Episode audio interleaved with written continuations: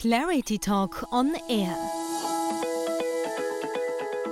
Der juristische Podcast von Doda.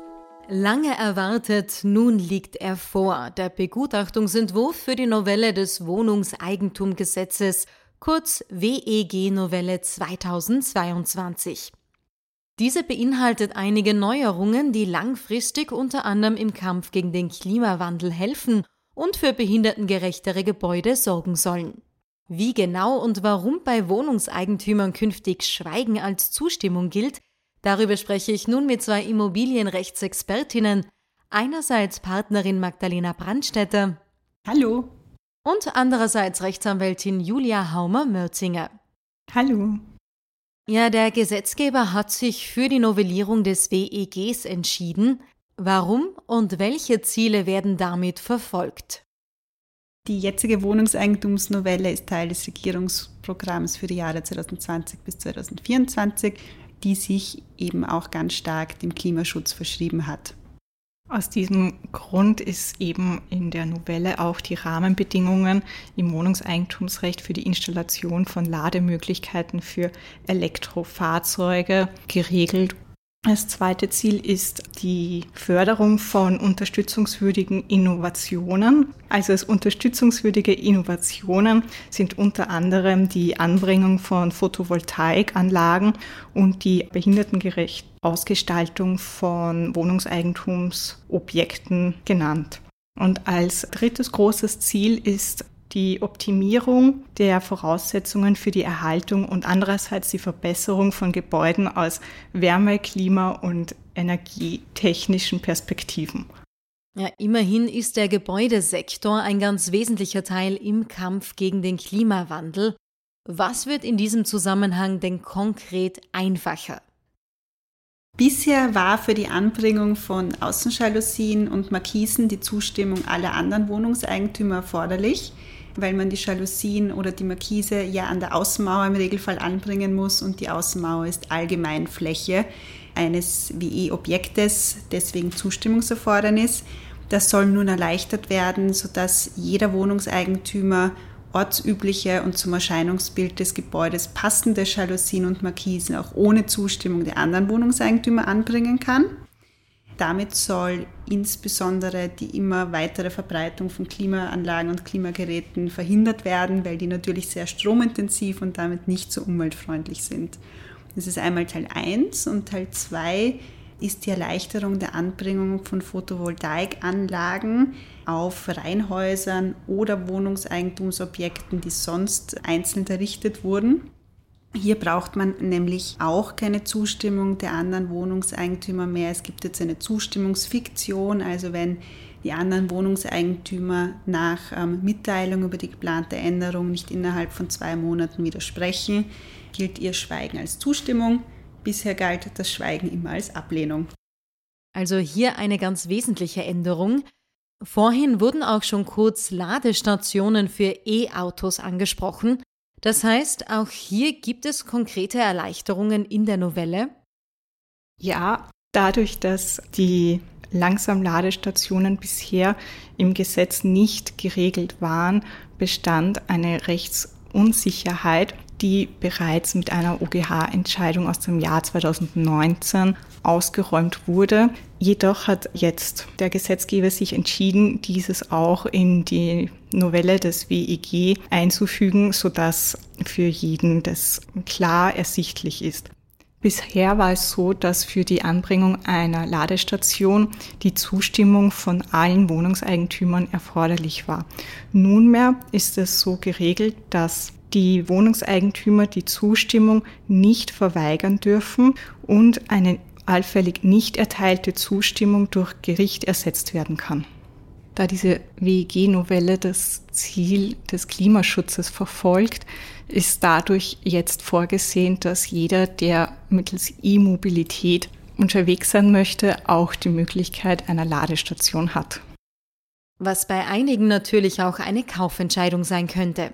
Wie sieht es denn in Zukunft mit Finanzierungen der Rücklagen aus? Erwarten uns auch hier Änderungen mit der WEG-Novelle? Ja, gibt es. Wiederum auch aus umweltpolitischen Gründen.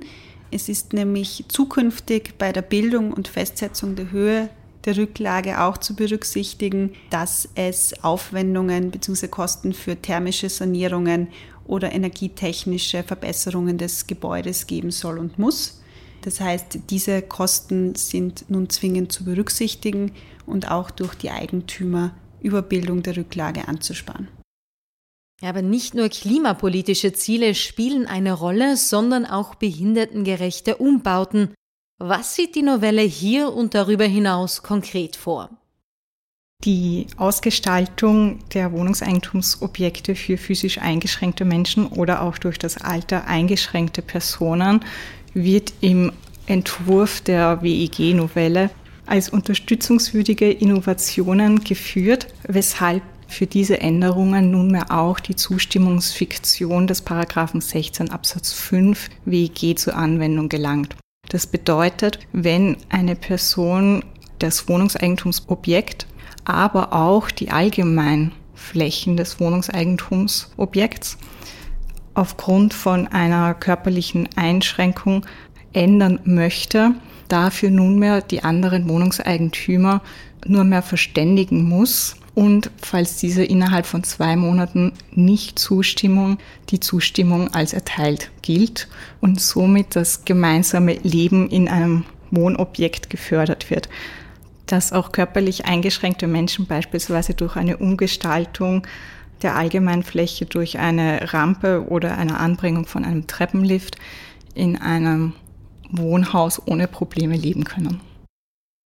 Wie es natürlich auch sein sollte. Neben den angesprochenen Punkten gibt es darüber hinaus noch eine Änderung bei Gemeinschaftsbeschlüssen. Diese werden nämlich erleichtert. Inwiefern? Bisher war es so, dass für einen Beschluss der Eigentümergemeinschaft die Mehrheit der Eigentümer berechnet nach Anteilen erforderlich war. Das heißt, es mussten zumindest 50 Prozent der Wohnungseigentumsanteile zustimmen. Wenn jemand nicht zugestimmt hat, gab es auch keinen Beschluss. Wenn jemand sich nicht gemeldet hat, ist dementsprechend auch kein Beschluss zustande gekommen. Das wurde jetzt insofern erleichtert, als für einen Beschluss nunmehr zwei Drittel der abgegebenen Stimmen erforderlich sind. Also wenn sich jetzt Wohnungseigentümer nicht melden, können diese den Beschluss nicht mehr so leicht verhindern. Eben zwei Drittel der abgegebenen Stimmen sind erforderlich. Um aber dennoch Minderheitenrechte zu wahren, müssen diese zwei Drittel der abgegebenen Stimmen zumindest ein Drittel der Wohnungseigentumsanteile sein.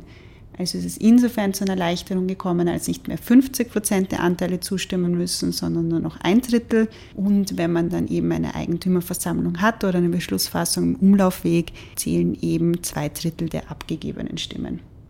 Zusätzlich zur verringernden Zustimmung hat der Gesetzgeber nun auch vorgesehen, dass die Hausverwaltung den anderen Wohnungseigentümern die Anschriften herausgeben muss. Bisher sind nämlich oft viele Wohnungseigentümer vom praktischen Problem gestanden, dass sie die anderen Wohnungseigentümer gerade wenn diese ihre Wohnungen vermietet haben, einfach nicht erreicht haben, um ihre Zustimmung zu geplanten Änderungen einzuholen.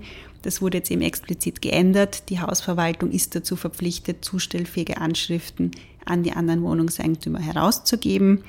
Davon nicht umfasst ist die E-Mail-Adresse. Diese darf nur mit expliziter Zustimmung des jeweiligen Wohnungseigentümers herausgegeben werden. Ähm, zusätzlich kann ein Wohnungseigentümer die Hausverwaltung auch noch anweisen, nicht seine Mailadresse bzw. Zustellanschrift herauszugeben, sondern eine sonstige Anschrift, an der er prinzipiell erreichbar ist. Es wäre dann beispielsweise das eigene Büro. Und auch Corona ist an dieser Novelle nicht vorübergegangen, denn es ist jetzt vorgesehen, dass der Verwalter die Eigentümerversammlung auch mittels Videokonferenzverbindung durchführen kann. Also auch hier wesentliche Erleichterungen. Der Entwurf, der ging eben nun in Begutachtung. Das Verfahren, das läuft bis 13. August. Wird noch mit Anpassungen gerechnet und wann wird denn das Gesetz in Kraft treten? Also derzeit ist vorgesehen, dass das Gesetz gemäß dem Entwurf am 01.01.2022 in Kraft treten wird. Es ist durchaus noch davon auszugehen, dass es noch zu kleineren Anpassungen kommt, wie auch sonst bei Gesetzen im Begutachtungsverfahren.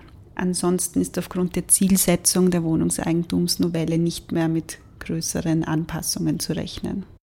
Ja, und mit diesen Aussichten bedanke ich mich für eure Zeit und die Ausführungen. Vielen Dank. Wir sind gespannt, wann und in welcher Form die schon bisher verzögerte Wohnungseigentumsnovelle in Kraft treten wird.